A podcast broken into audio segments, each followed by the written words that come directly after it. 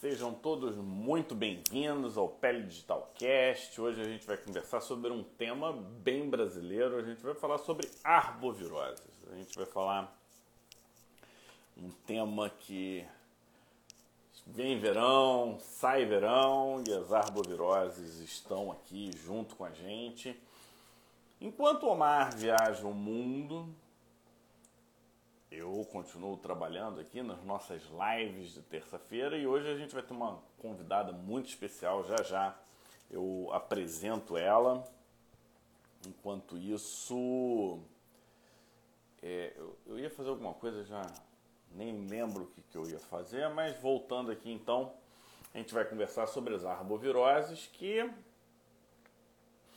por anos e anos, desde a época que eu sou estudante de medicina, a gente tem algum surto dengue ou de alguma outra condição. Essa a Maria Paula, que vai participar comigo hoje, ela tem muita experiência em arbovirose, ela tem projetos muito importantes sobre o tema, ela faz uma vigilância e minha participação vai ser moderar e trazer um pouco da minha visão, da perspectiva cutânea do, do processo, porque eu eu, particularmente, eu fico muito incomodado quando reduz-se as manifestações cutâneas a rache máculo papuloso, como se tudo fosse exatamente a mesma coisa. E então uma das intenções aqui é não vou prometer que eu vou responder como a gente gostaria, né? Agora eu vou trazer provocações e quem tiver experiência no no atendimento, no cuidado de pessoas é, portadoras né, de quadros febris agudos, então trabalha em setor de emergência, é, vale a pena então vocês compartilharem com a gente porque é um desafio, né? E o desafio não é só apenas para o diagnóstico, o desafio entra muito também na questão prognóstica, né? Será que a pele ajuda a gente a predizer os casos mais graves ou acometimento cutâneo pode ajudar a gente a ficar tranquilo?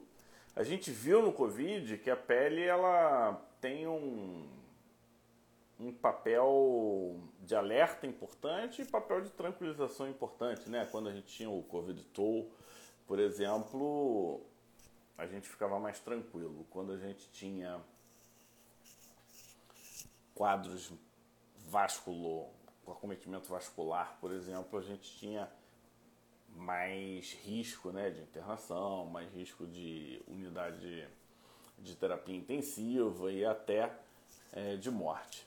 Enquanto a Maria Paula vai entrando, daqui a pouco ela está chegando aqui, Comenta aí, vocês têm tido casos de dengue, chikungunya ou algum outro tipo de arbovirose por aí? Ana, que está sempre na área, ser atendendo aí casos de viroses agudas. E, e, quando a gente fala né, de arbovirose, a gente está trazendo um capítulo dentro do, da, do setor de emergência. Chegando, Maria Paula na área. Olá! Ah, Maria Paula, tudo bem? Olá, Fábio, tudo bem? Tudo. Aqui o Pele Digital, eu sou o informal, o Omar é mais formal, mas o Omar está viajando. Então, vou te apresentar rapidamente. Maria Paula, que é infectologista, sabe tudo dessas viroses estranhas que vão acometendo a nossa vida e trabalha num grupo de pesquisa muito ativo, vigilância, né, para ver se novos casos estão chegando. A gente vai desenvolver um pouco do, do teu trabalho aqui. E o mais importante é que ela agora está aqui com a gente no Pele Digital. A gente vai conversar sobre as arboviroses e uma coisa que sempre me incomodou, Maria Paula.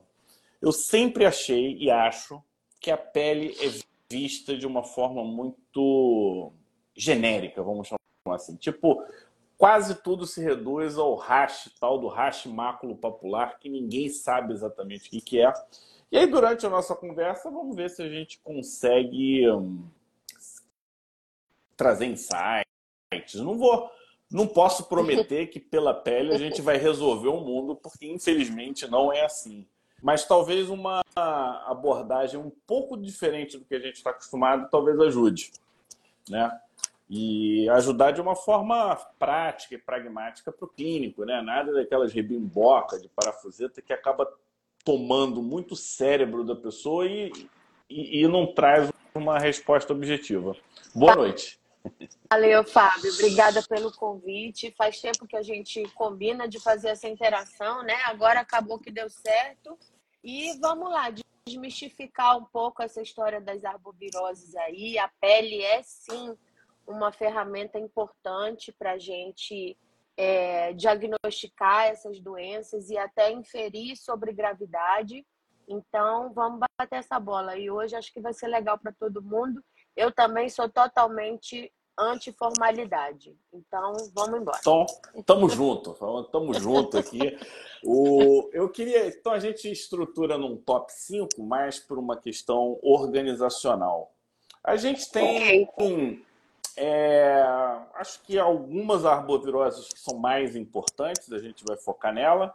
E eu queria começar pela mais importante é, de todas, que é a dengue. Né? A dengue, desde que eu sou estudante de medicina, a gente tem a, os famosos surtos de dengue. E eu acho que o que, que você, nessa, nessa vivência de dengue, o que, que você passa para o pessoal do que é importante e como você enxerga a pele? Eu sei que você tem um acervo muito grande né, de fotos de pacientes portadores de dengue, né? Com diagnóstico, né? Não é diagnóstico provável de dengue, diagnóstico comprovado, né? É, é, é, o dengue é a arbovirose que a gente acompanha há mais tempo, né, Fábio? É, em número de casos é a que mais acontece, apesar de não ser a mais antiga. É, a gente teve descrição, por exemplo, de vírus Oropush aqui no Amazonas antes de ter é, notícia da entrada do dengue. Então, acho que primeiro é importante a gente situar que essas arboviroses, então, são vírus transmitidos por mosquitos. A gente tem um pacote deles que é transmitido por um mesmo vetor, que é dengue, zika e chikungunya, e por isso eles têm é, é, é uma, uma distribuição espacial e temporal muito semelhante, costumam acontecer nos mesmos períodos de ano por causa do vetor transmissor.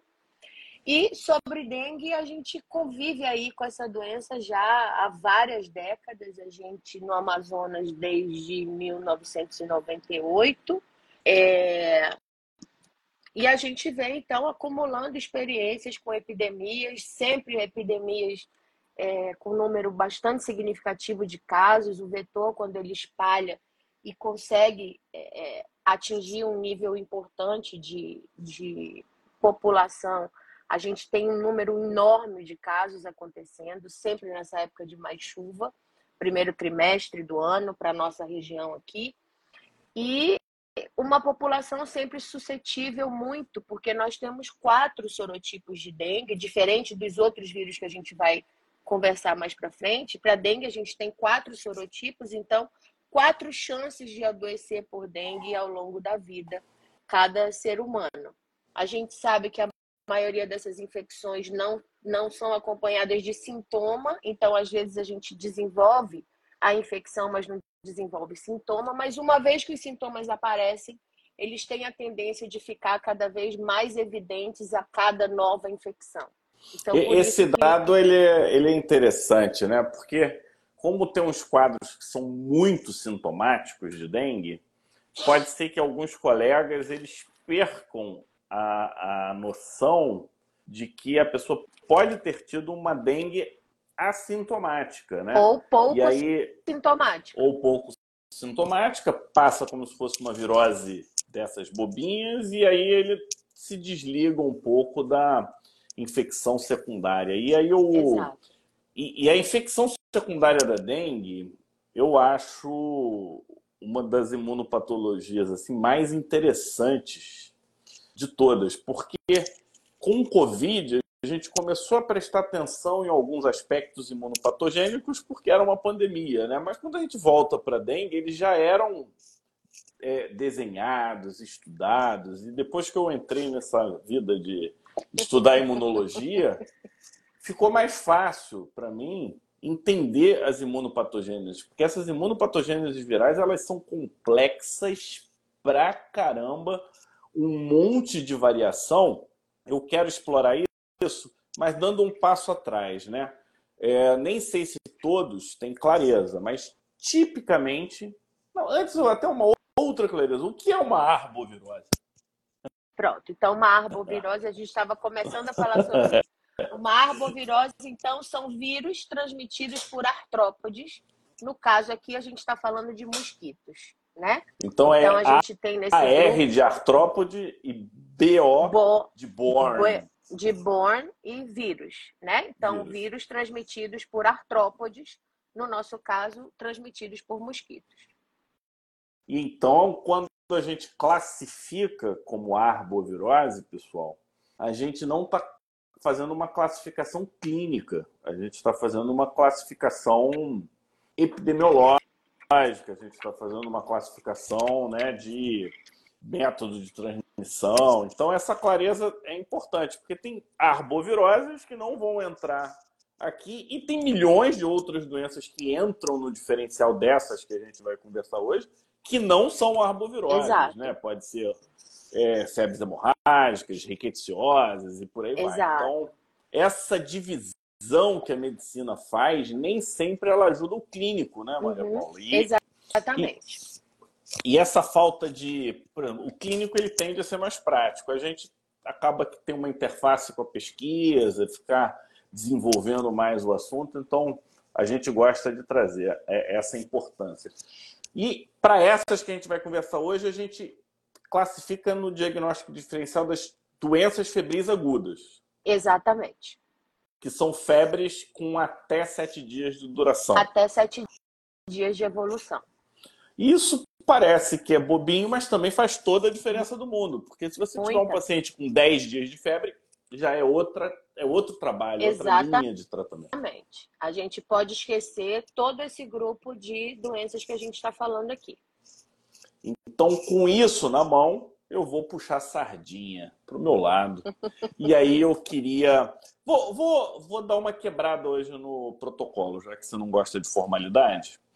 A gente vai falar então, a gente falou um pouquinho da dengue, a gente vai conversar e evoluir na, com chikungunya e vai evoluir com zika. E quando a gente ouve né, falar de manifestação de pele, a gente fica muito assim, como é a lesão?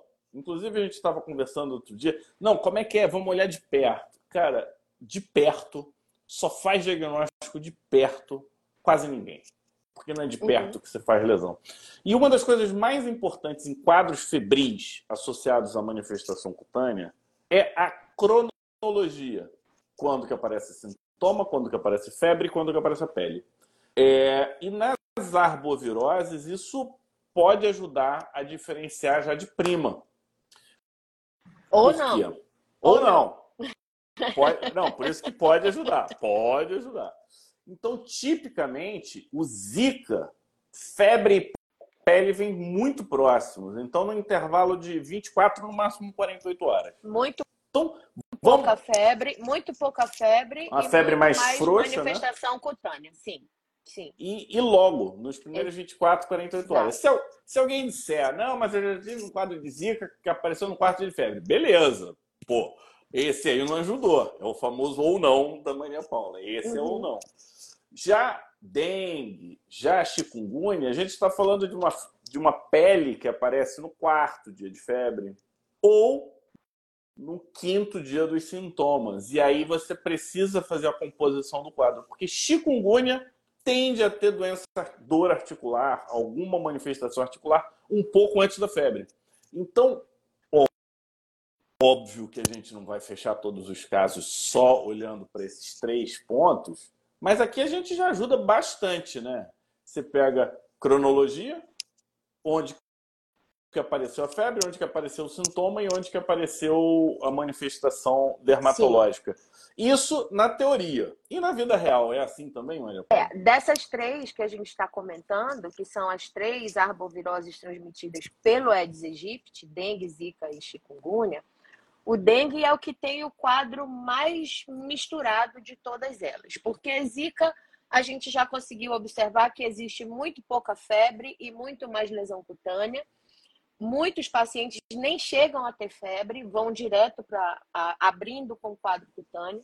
Na chikungunya, eu tenho o componente de artralgia, de dor articular muito intenso, e isso chama muita atenção também. É, e o dengue eu posso ter um pouquinho de tudo. Então, o dengue, na verdade, é o que deixa a gente mais inseguro de apostar nesse diagnóstico. Por outro lado, das três é a mais frequente. Então, eu tenho muito mais chance de acertar quando eu aposto em dengue do que quando eu aposto nas outras duas. Isso, de novo, Fábio, é, é o que a gente sabe de quadros clássicos. A gente tem em todas elas também quadros que são absolutamente fora do padrão. Então, eu posso ter um quadro de dengue começando com miocardite, eu posso ter um caso de zika começando com manifestação é, neurológica, um caso de chikungunya se manifestando é, de forma hepática. Então, são as excepcionalidades que aí dependem da interação entre vírus hospedeiro e as suscetibilidades de cada um. Tem... Mas, no geral, hum no geral, o que a gente tem é isso: Zika com mais manifestação cutânea, chikungunya com mais manifestação articular e o dengue bailando aí entre uma coisa e outra, com um quadro febril já bem mais expressivo. Tem uma tem umas questões na pele da dengue que, que a gente eu acho que dá bobeira. Uma delas é que o, é, o, é o famoso rastro transiente da dengue, uhum. ninguém vê. Ninguém vê isso. Mas é fácil de perguntar. Sua pele piorou e melhorou? Uhum. Então o cara tá no terceiro dia de febre. Aí você chega e pergunta: tá no segundo dia de febre. Você teve alguma lesão de pele que sumiu? Apareceu, ficou uma, duas horas e sumiu? Uhum. Isso é dengue. Sim. Então, por exemplo, isso é uma informação que a gente, suspeitando, faz a pergunta e beleza. E outra coisa que eu vejo, nenhuma delas faz eritema difuso. Uhum. Quem faz eritema difuso é dengue.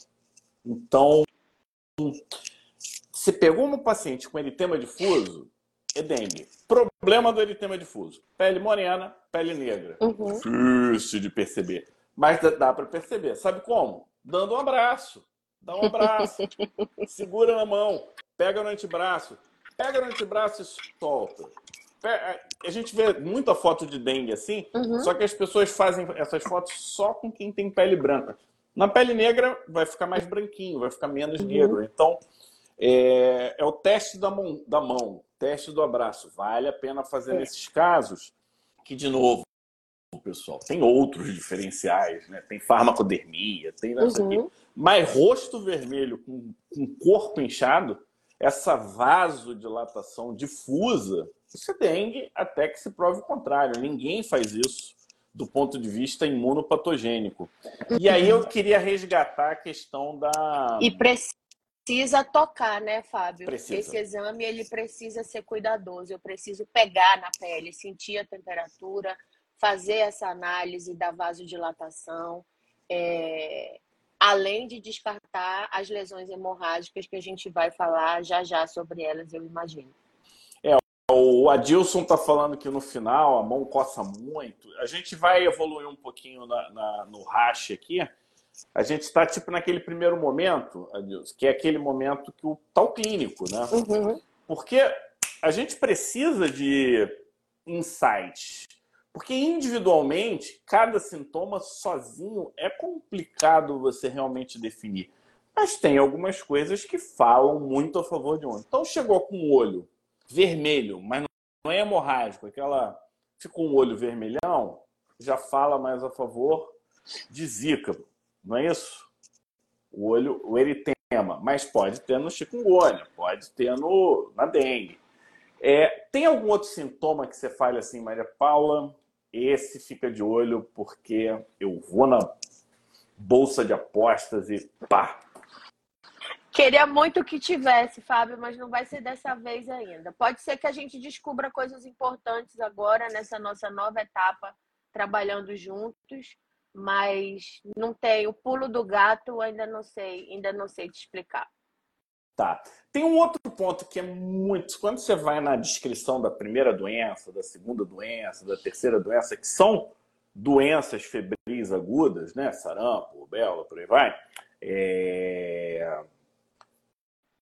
A evolução, uhum. né?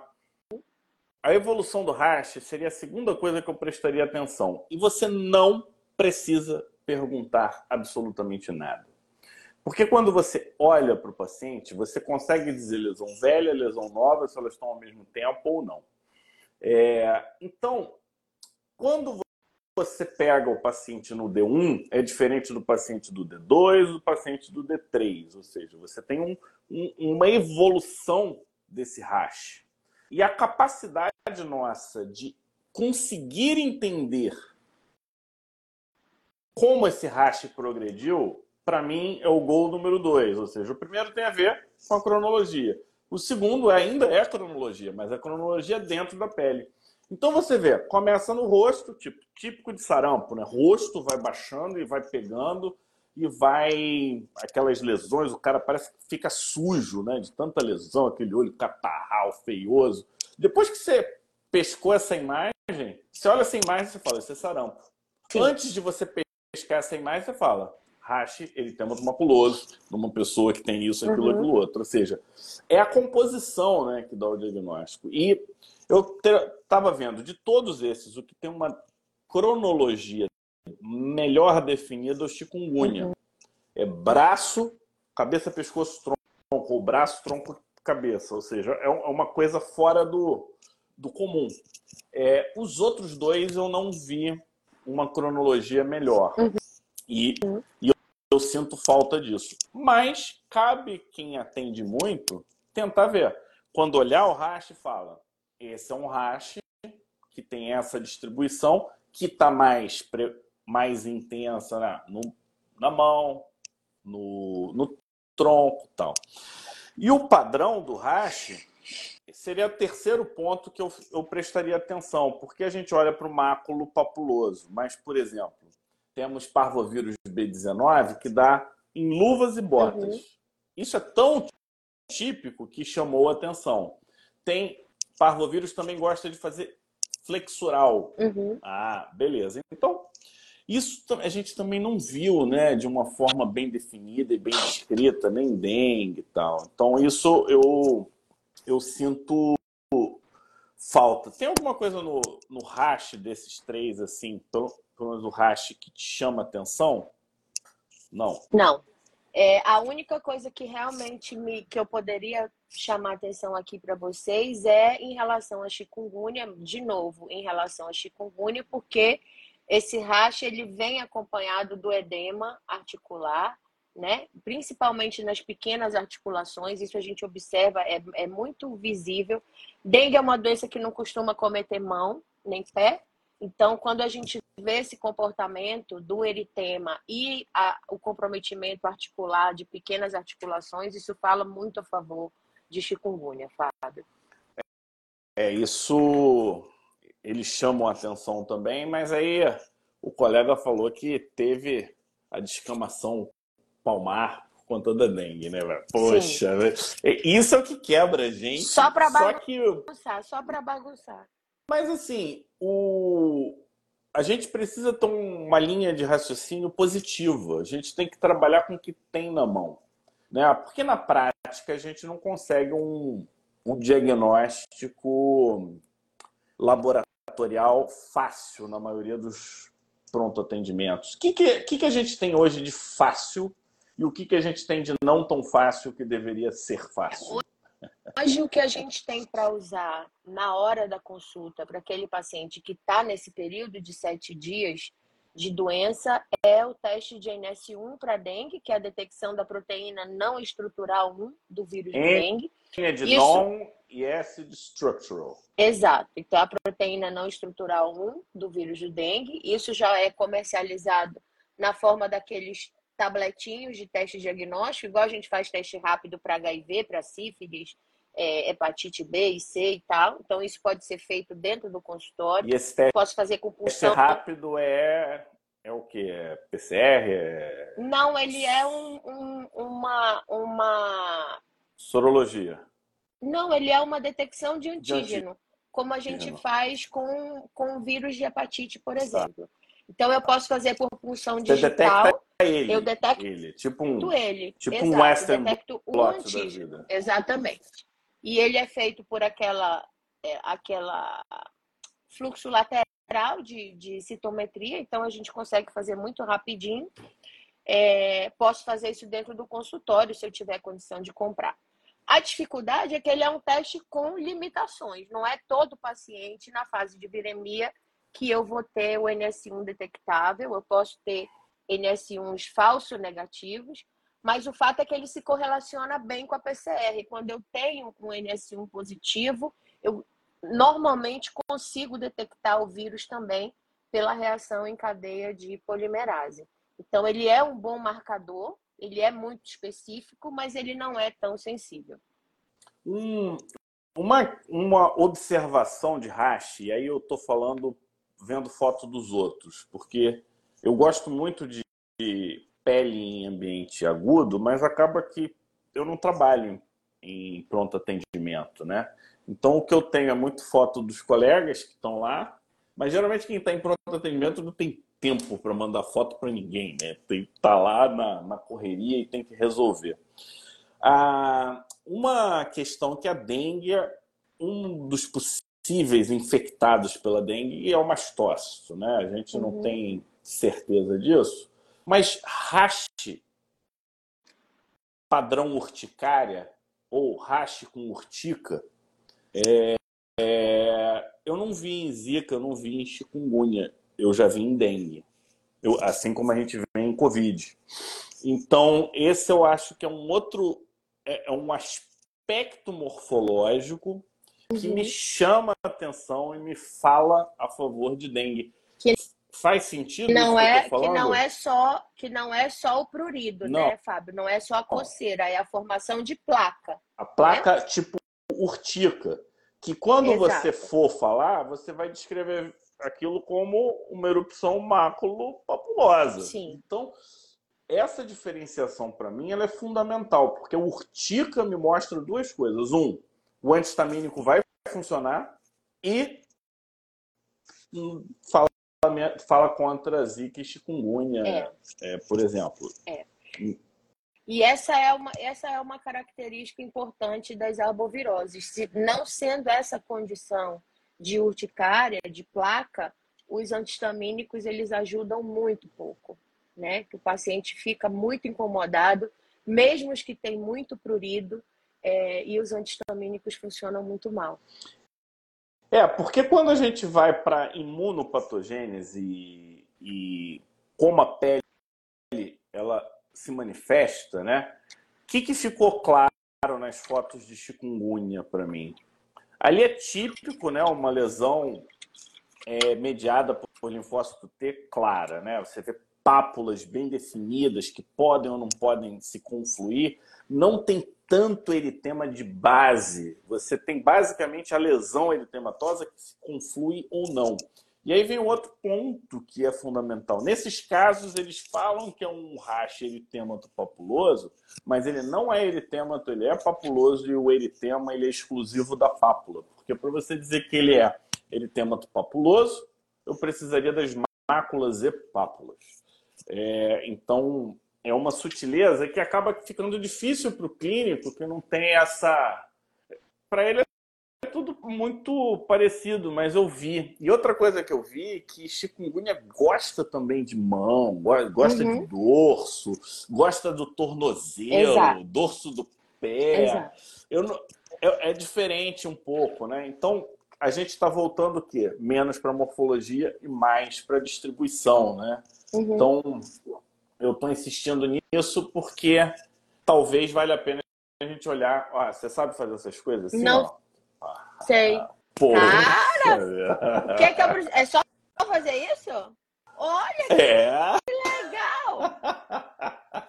Aqui depois eu vou, durante a live, eu vou ensinando sinais aqui para a gente poder é, comemorar. E aí, beleza, a gente falou do, da cronologia, a gente falou da relação dos sintomas, a gente falou da distribuição, configuração é uma coisa que pode chamar a atenção também. E a gente tem uma configuração no rastro da dengue que é descrita e muitos falam, né? Que é a famosa Ilha Branca no Mar Vermelho, tal. Então, isso é muito dengue. Isso é muito dengue, é verdade. Isso, isso é muito dengue. Essa foto, até que prova o contrário, é dengue, num contexto de febre aguda de sete dias, chegar com, uma, com os branquelão no meio do vermelho é dengue. Né? Sim, verdade. Então, então a gente, você vê que a gente consegue ir depurando um pouquinho, né? O... E isso, na verdade, a, a pele ela reflete a imunopatogênese, né? Uhum. E, e da, dessas a que tem a imunopatogênese mais clara e mais bem definida é a dengue. Apesar de eu não ser exatamente como a gente gostaria. Eu estava até olhando aqui chikungunya, eu falei, pô, tô, tô há três meses estudando aqui para poder fazer essa live com a Maria Paula. e o. E aí o cara chega, chega assim e fala: chikungunya, período, é, período de incubação de X dias. Não lembro o que, que ele estava mas de onde que o cara tirou que são X dias?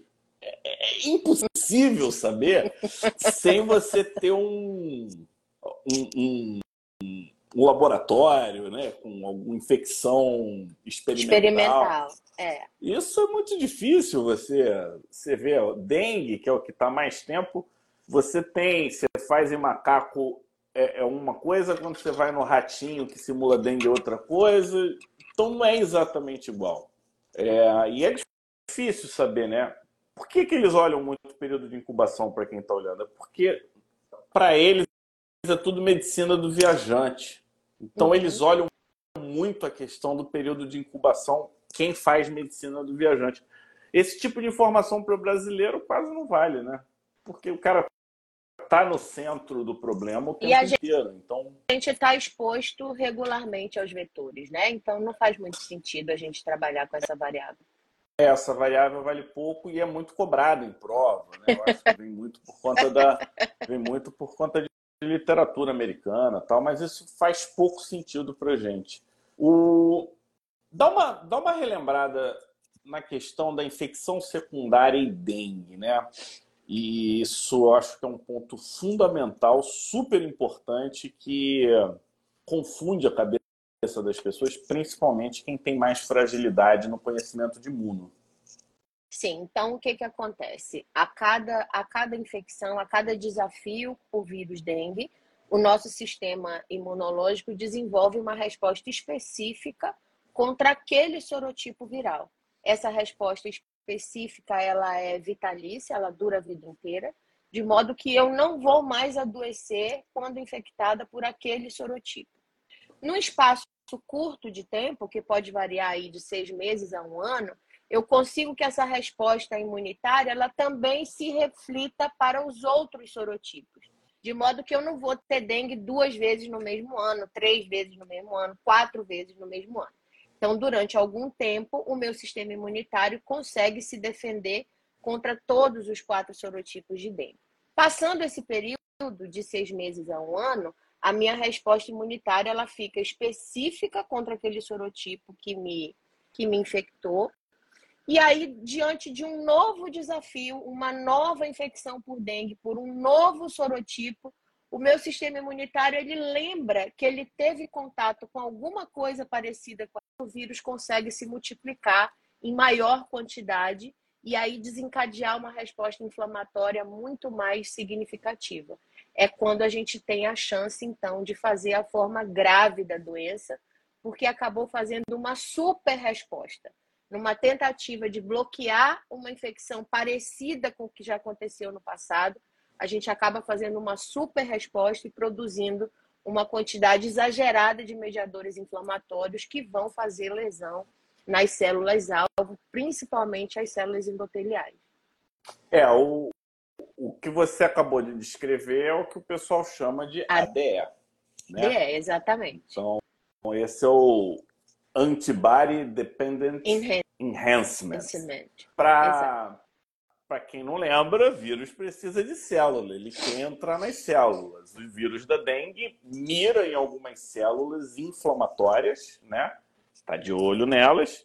E aí você começa, você já tem um monte, você produz rápido um monte de anticorpo que vai servir de, de, de alarme para as células inflamatórias. Só que o vírus está pronto, porque ele não bloqueia né? Uhum. O, é a glicoproteína E, né? Uma coisa dessa aí. Uma dessas glicoproteínas do vírus. O fato é que tem Se tem um segundo aspecto que a gente fala menos, mas é o seguinte, você quando tem uma infecção aguda, você tem uma proporção entre IgM e IgG, né? É, essa proporção no dengue, na resposta secundária, terciária ou quaternária, você começa a ter mais IgM do que deveria. E aí o que, que acaba acontecendo depois de um determinado tempo? Você tem mais depósitos de imunocomplexos. E você tem mais chance de ativação de complemento. Então, uhum. é, isso tem a. configura todo o cenário, todo o cenário, isso aqui é o, é o, é o, Como é que eu posso dizer? É a versão simplificada do cenário de uma, de uma dengue que pode complicar bastante. E aí, na época que eu era aluno, estudante, há três anos atrás, é, oh. é assim, o, a dengue, a dengue grave era chamada de dengue hemorrágica. Isso eu acho que foi um erro da OMS quando ela pesou no hemorrágico, sendo que o que mata dengue não é o sangramento, é outra coisa. Explica explica para o pessoal um pouco melhor essa parte, porque senão a gente pode se confundir. Exatamente. Então, continuando na agressão às células endoteliais, o que acontece no dengue é esse relaxamento das junções que mantêm as células endoteliais coesas, próximas umas às outras, e à medida que esse relaxamento acontece, o paciente começa a perder líquido para o terceiro espaço. Então, é esse extravasamento capilar que pode levar o paciente a um choque. É claro que se esse, se esse afrouxamento das junções das células endoteliais se perpetua por mais tempo, e ainda considerando que no dengue eu também tenho é, é, parasitismo de plaqueta, destruição de plaqueta, as células vermelhas, as hemácias, também vão extravasar e, num segundo momento, eu posso ter um evento hemorrágico. Mas quando esse, esse, essa alteração de permeabilidade é muito significativa e muito aguda, o paciente pode evoluir para o choque sem ter nenhuma manifestação hemorrágica. Então, o que a gente começou a ver eram pacientes morrendo de dengue sem manifestação hemorrágica. Então, que dengue hemorrágico é esse que não sangra? Né? É um dengue que foi a, a, o extravasamento capilar foi muito mais significativo do que o extravasamento de sangue marcando a pele, por exemplo. Então a gente e... eliminou, a gente eliminou essa nomenclatura. Hoje a gente chama de dengue grave e de dengue não grave. É, porque o, o, que, o que me parece é que quando você tem as manifestações hemorrágicas, o extravasamento, a, vasodilatação, o extravasamento capilar acontecem. Mas nem uhum. sempre, às vezes você tem um, um dano muito grande capilar sem ter tanta repercussão hemorrágica. Então... E o inverso. Você pode ter pequenas manifestações hemorrágicas, manifestações hemorrágicas de muito pequena magnitude, um sangramento de conjuntiva, petequias na pele e isso não evoluir para o extravasamento capilar. Então, você pode ter hemorragia também sem gravidade. E aí eu queria fazer uma proposta cutânea nessa avaliação. Porque quando a gente fala de leak syndrome, né? Leak syndrome é o extravasamento capilar. A gente olha para dois órgãos, basicamente, né? A gente olha para pele e pulmão, ponto. Leak syndrome é pele e pulmão tem uns que são mais pulmão, outros que são mais pele. Mas no caso da dengue, como é uma doença sistêmica, então a gente olha para pele e pulmão. É intensidade de eritema, na minha interpretação, e aqui eu estou fazendo um postulado, tá, pessoal? Não estou dizendo que isso aqui é verdade absoluta. Quanto mais eritema, mais vasodilatação, mais correlação com leak syndrome. Só que leak syndrome não é vasodilatação. Ela tem um limite nessa vasodilatação. É uma vasodilatação suficiente.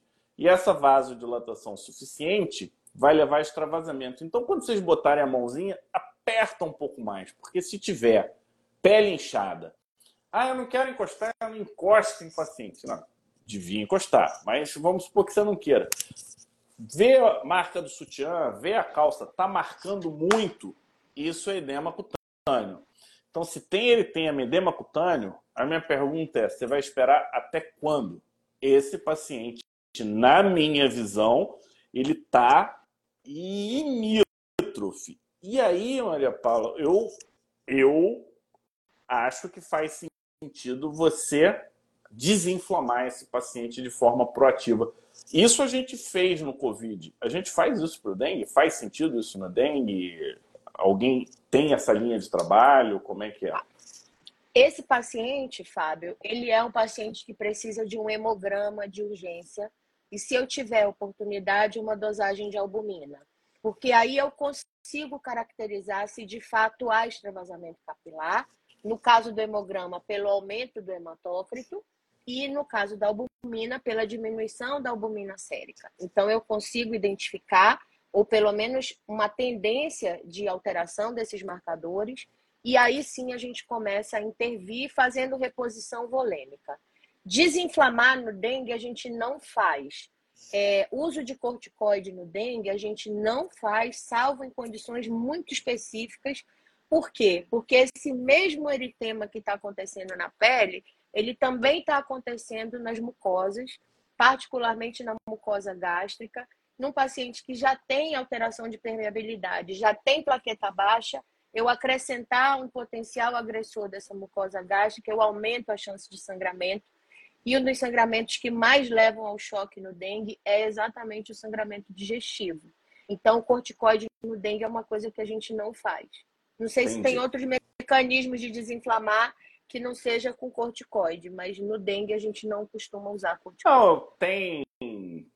Tem, aí é uma questão de ver se vale a pena e se tem quem consegue pagar por isso, né? Porque quando a gente tem dengue, é dengue pra caramba. Então, é... mas, é, eu acho que, primeiro que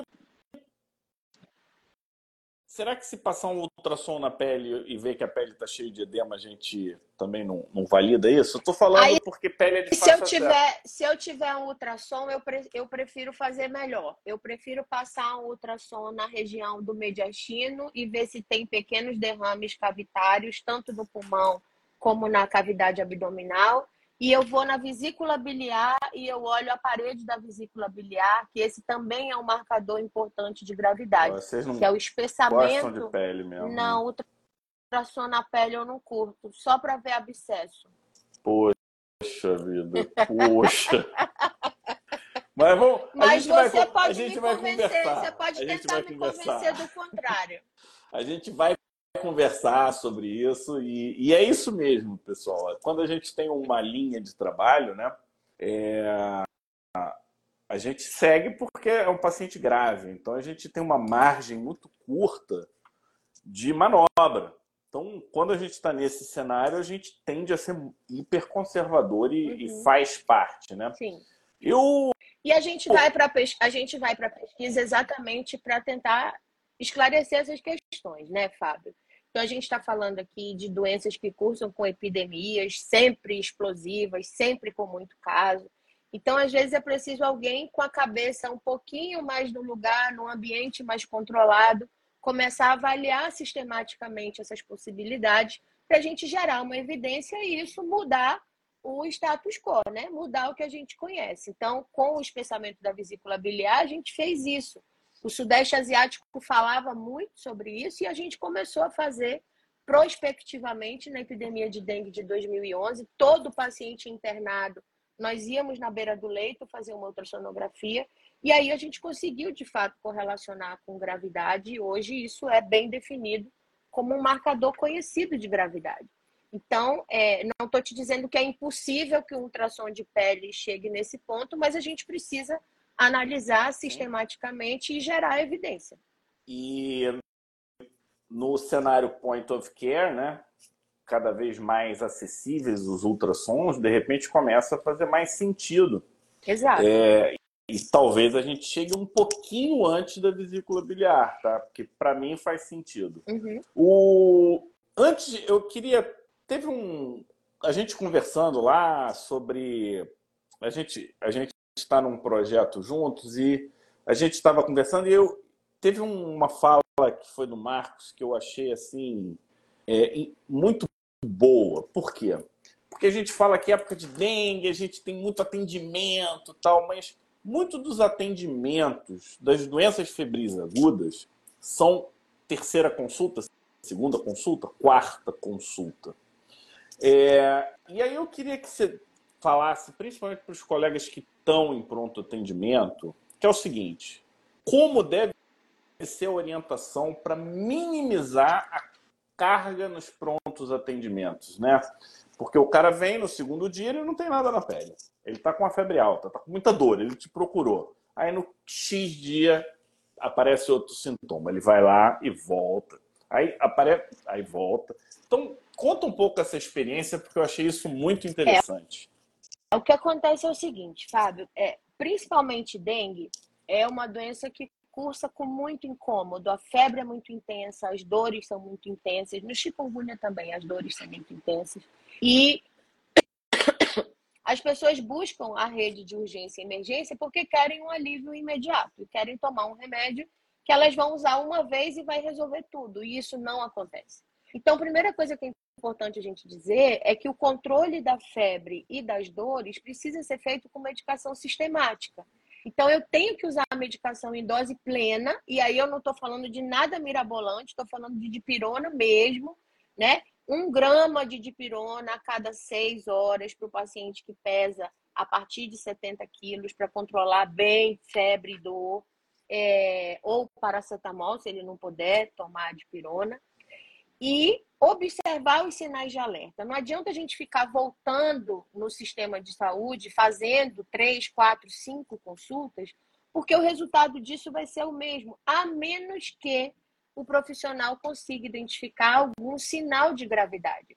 E o que é sinal de gravidade? É um vômito persistente, dor abdominal contínua, sensação de desmaio, tontura quando levanta, quando muda de posição é, dificuldade para respirar, diminuição da quantidade de urina. Então, coisas que sinalizam que a doença está caminhando, as manifestações hemorrágicas, coisas que sinalizam que a doença pode estar caminhando para um polo de gravidade. Aí sim é quando a gente atenta para a necessidade do atendimento médico, da orientação médica e da intervenção, que no caso das, das arboviroses é a infusão mais consistente de líquido, na tentativa de reverter essa perda plasmática que a gente vinha conversando sobre ela aqui. Então, o tratamento do dengue grave, o tratamento de uma arbovirose que precisa de hospitalização, precisa de intervenção, nada mais é do que garantir o aporte de líquido para que o paciente mantenha a sua volemia estável até que o próprio sistema imunológico consiga voltar para esse balanço e eliminar o vírus de forma, é, de forma segura, de forma consistente. Então, não tem nada mirabolante, não existe antiviral ainda que a gente possa usar especificamente para isso. A única medida de intervenção que a gente usa e com muita eficácia, se feita na, na, no momento certo, é a reposição de líquido. E aí vale né, o colega lembrar: olha, pode, a tua pele vai ficar vermelha no dia 3 e 5. Ó, entre os próximos quatro dias, sua pele vai ficar vermelha, não se preocupe. Se seu olho ficar vermelho, não se preocupe. Eu só quero que você se preocupe caso aconteça isso, isso, isso. E aí, se o sistema de saúde for minimamente organizado, ele já tem essa cartilha Exato. e você já entrega na mão. Você já Exato. entrega na mão. Você já se prepara para a epidemia, né? Deixa de ser aquela coisa só e reativa, isso é fundamental. Aí a gente precisa estar tá preparado mesmo, Fábio, porque o paciente que chega com sinal de alerta, ele precisa de, de exame laboratorial de urgência, de um hemograma que vai ficar pronto ali em 40, no máximo 50 minutos. Ele precisa ter acesso a uma radiografia, se eu achar que pode estar tendo derrame cavitário, ou uma ultrassonografia. Então, assim, e, e, às vezes eu acho que a gente faz muita com muito volume de consulta de baixa complexidade, e quando a gente precisa de uma consulta com uma maior complexidade, o sistema não está preparado para isso. Não. E é por isso que a gente ainda perde tantas pessoas com dengue é, no mundo inteiro. E, e, eu acho que nesses casos tinha que ser a lá a CLS. Tá tendo dengue? Quem que tá na ponta? Vamos fazer o treinamento de dengue, é isso, é isso, é isso, é isso. Porque, cara, a mente é vai e volta, vai Exato. e volta. Se você não lê sempre o assunto, Exato. você esquece. Sim. Não tem a ver com, com burrice, não tem a ver com inteligência, não tem nada a ver com nada. É, é estratégia. O nome disso é estratégia. Sim. E, e a gente fura... que... Só para não deixar passar em branco, tá, Fábio? O que fura esse bloqueio dos sinais de alerta, então, são as pessoas que a gente chama de grupo de risco, as pessoas que têm já naturalmente mais chance a fazer doença grave, que são aqueles que têm doenças crônicas, né? E os extremos de idade com ou sem doenças crônicas associadas, além das gestantes. Então, essas pessoas, diante de um quadro de dengue, elas precisam ser olhadas com mais cuidado, mesmo que não tenham um sinal de alerta já no primeiro momento isso pode e deve ser alinhado com um sistema de saúde onde você está inserido, né? Eu, eu, tô, eu, eu tô muito alerta com os inibidores de JAK. Os uhum. inibidores uhum. de JAK, é, principalmente um, dois, eles agem aonde? Na resposta do interferon. Será que eu acho que essa é uma pergunta importante? Os pacientes que estão desenvolvendo os quadros graves, eles tomam inibidores de JAK? Então, essa é uma. Eu não sei se ainda nessa epidemia vai ser. Ainda não está tão difundido no Brasil, tá? Mas à medida que for entrando no sistema de saúde, mais pacientes tiver acesso, é, é uma preocupação que eu tenho. E eu queria finalizar com uma dica diagnóstica que tem a ver com epidemiologia. Por exemplo, se eu atendo uma febre aguda do Amazonas, provavelmente não é chikungunya porque nós ainda não tivemos chikungunya aqui em Manaus, né?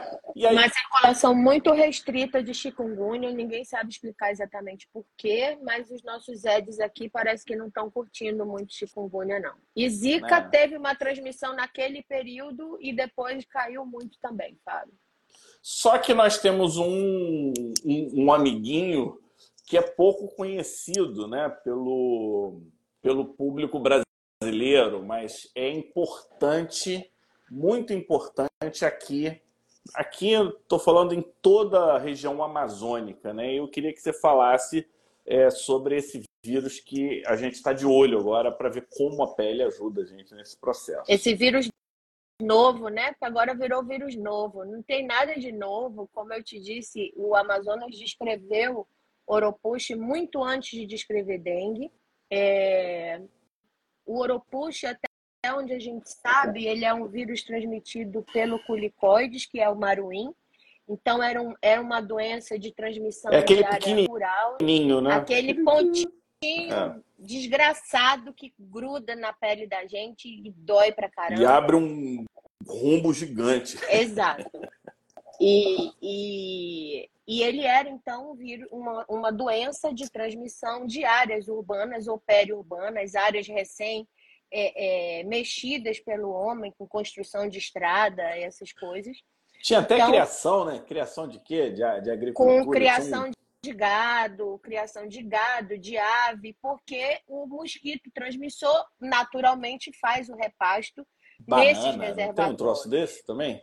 Tem uma fruta aí é... o Meruim gosta, acho que é banana, essa eu não é lembro, é... mas acho que essa tem. eu não sei. Mas eu acho que tem. Mas tem ele uma... é, mas eram, então, era um vírus ligado a esse mecanismo de transmissão aí, esse ambiente de transmissão. Mais recentemente, começou a se descrever surtos de Urupuxi em áreas mais urbanizadas. E aqui no Amazonas, inclusive, é, quando eles começaram a identificar casos de Oropuxa e foram atrás dos domicílios dessas pessoas, não se encontrou o meruim, não se encontrou o culicode, mas se encontrou muito culex. Nós não temos confirmação de que o vírus pode parasitar o culex, mas ficou essa dúvida aí pela associação temporal entre uma coisa e outra. Ora, culex é um mosquito que tem em todo lugar, né? O nosso carapanã, todo lugar que você procurar, ele vai estar tá lá. E o meruim, pelo próprio tamanho dele, é muito mais difícil de ser de ser identificado e mais ainda de ser capturado. Então existe essa dúvida. As áreas de transmissão de Oropush parece que estão ficando cada vez mais urbanizadas, mas de novo, qual é a nossa grande dificuldade com Oropush? É que quase sempre nosso diagnóstico de Oropush ele é retrospectivo. O que, que é isso? Eu tive casos de doença febril, exantemática ou não, eu pensei em dengue, coletei material para fazer diagnóstico de dengue e quando eu tenho um monte de amostras que foram negativas para dengue, eu tento testar outras coisas. E quando eu vou atrás dessas outras coisas, eu acabo encontrando oropuche, acabo encontrando maiaro, acabo encontrando outros, outros vírus. Maiaro é mais centro-oeste, é... né?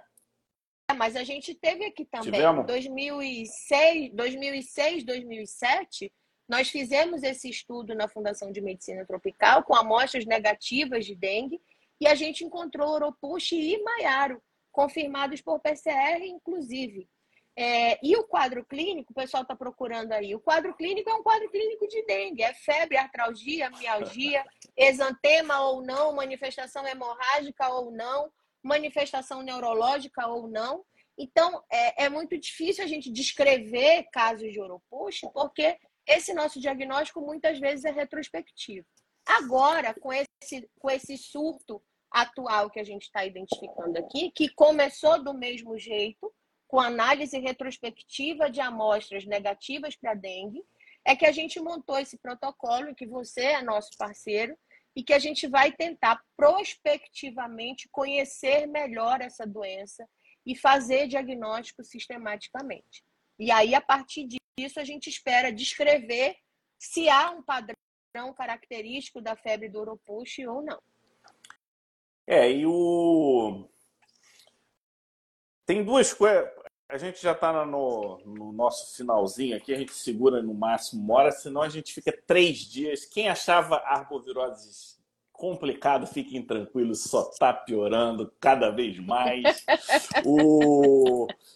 Agora sim, por que, que a arbovirose dá tanta lesão de pele? Porque a gente é vacinado com saliva de mosquito. Então a gente tem a saliva do mosquito mais o vírus. Então essa é a minha teoria, tá? Teoria que vírus mais saliva de mosquito igual lesão de pele. Mais, menos, aí vai, vai variar. Porque saliva de mosquito é muito imunogênico, né? Tanto é que a gente tem várias, vários tipos de reação à picada de inseto. É...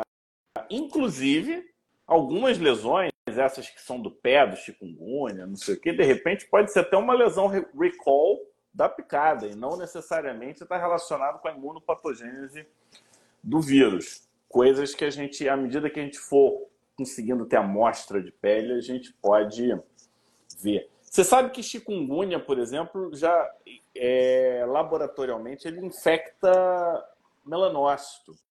Por isso não, que a gente não sabia. É, talvez seja um dos motivos da gente ter tanta discromia associado a, a chikungunya. Então, as coisas se explicam, a gente só não sabe explicar. Então, quero, vou finalizar aqui a minha participação de hoje agradecendo Maria Paula. O pessoal gostou, excelente exposição, aula. O pessoal se é complicado para o clínico, imagina para o pediatra onde virose. Mas olha, eu, eu, queria, eu queria falar a favor das arboviroses aqui. Não, você finaliza a live de hoje. Tá. Você, tá é, você é quem tá vai bom. finalizar. Agradecer bom, a presença tá bom, tá de bom, todos. Tá bom. Tá bom. o arbovirose é difícil porque a gente não está vivenciando, mas se a gente olhar com carinho, são, é, é um tema fantástico porque envolve imunologia, envolve ecossistema, envolve aquecimento global, envolve várias questões que são muito atuais, muito pertinentes para o médico se apoderar. Nós precisamos nos apoderarmos de tudo que está acontecendo e participarmos dos processos de decisão. Porque, no fim, por que, que isso acontece no terceiro mundo, no Brasil? Porque a gente não tem um sistema de higiene, de controle de lixo que ajudaria a gente. Aí, por 25 anos que eu sou médico, 25 anos eu vejo campanha de lixo, de garrafa. E, cara, isso nunca mudou nada. E eu até ouvi recentemente um cara todo orgulhoso da nova campanha do lixo da garrafa. Eu falei, cara, você está perdendo seu tempo de novo, como todos os anos. Precisamos sim conscientizar, mas a gente precisa de uma estratégia mais bem montada. Obrigado, Maria Paula, por esse tema. Acho que cabe a gente elaborar cada um desses temas no futuro, porque que, que, você acha da gente fazer um seminário sobre imunopatogênese de dengue? Eu acho que isso ia ser um seminário bem legal, a gente podia fazer um online, chamar o, o, o povo e, mais uma vez, passar a palavra, porque o boa noite final é seu. Sim, tem muita coisa para falar, tem vacina de dengue para falar, isso é um capítulo à parte, é um assunto que está palpitando na mídia. É, tem vacina de chikungunya que vai ser aprovada em breve também.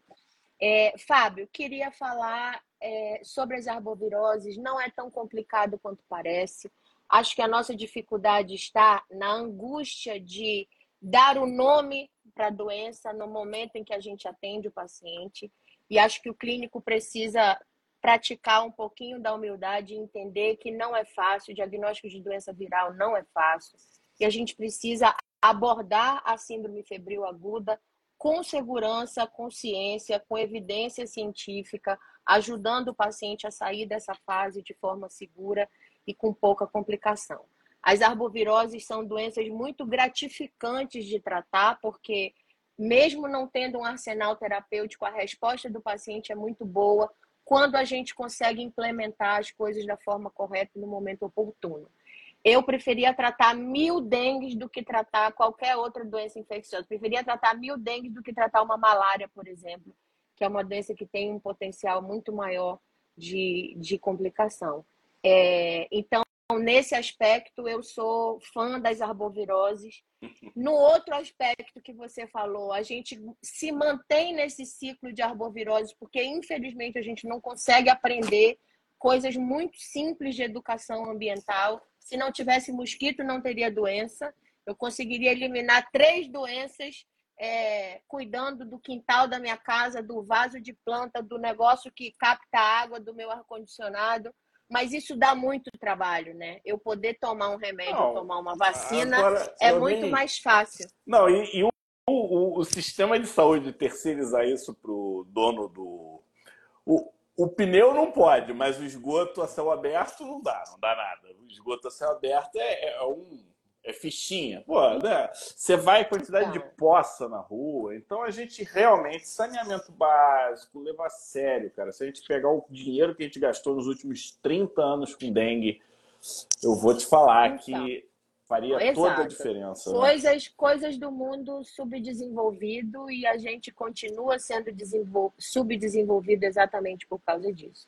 Então, a gente precisa de mais educação, a gente precisa de mais é, é, condições ambientais adequadas, menos impacto ambiental nas coisas que a gente faz para tentar vencer esse subdesenvolvimento, porque essas coisas todas estão conectadas e, e não tem jeito. A gente apostar que um remédio ou uma vacina vai resolver todos os problemas da humanidade é bastante ingenuidade e a gente precisa conseguir fazer a nossa parte bem feita. É, isso já é bastante um avanço muito grande. A gente todos, né? Poder público e privado e cidadão comum. É, vacina de dengue, vacinas, eu acho que teria que ser um outro dia. A gente focou um pouquinho na questão do, do clínico, porque em vários locais a gente está tendo esse tipo de problema, então a gente, pra gente foi mais prático. Para a gente encurtar o assunto da vacina, Fábio, os estudos de vacina foram bastante promissores. Essa é uma vacina nova, a gente precisa observar ela por mais tempo para saber se de fato ela vai ser uma ferramenta útil no controle da doença. O que eu poderia dizer hoje, se você tiver oportunidade e tiver dentro dos critérios de vacinação, faça a sua vacinação. No serviço público, os adolescentes de 10 a 14 anos dos municípios que foram escolhidos, porque tem maior é, chance de desenvolver epidemias de dengue e porque, segundo o Ministério da Saúde, é a faixa etária que teve mais hospitalização por dengue nos últimos anos. E se você tem a oportunidade de fazer a vacina no setor privado e está entre 4 e 60 anos de idade, faça a vacinação. Pode ser uma ferramenta importante para a gente conseguir vencer a gravidade, a gravidade da doença, sobretudo. É isso aí, pessoal. Informação não vai faltar, oportunidades da gente montar aqui também não vai faltar. Eu vou conversar com a Maria Paula da gente fazer um, um evento sobre imunopatogênese de dengue e, de repente, nesse evento a gente pode falar também de, de vacinação, porque não tem só uma vacina, tem mais de uma Exato. vacina, uma que está aprovada, uma que está chegando. Sim.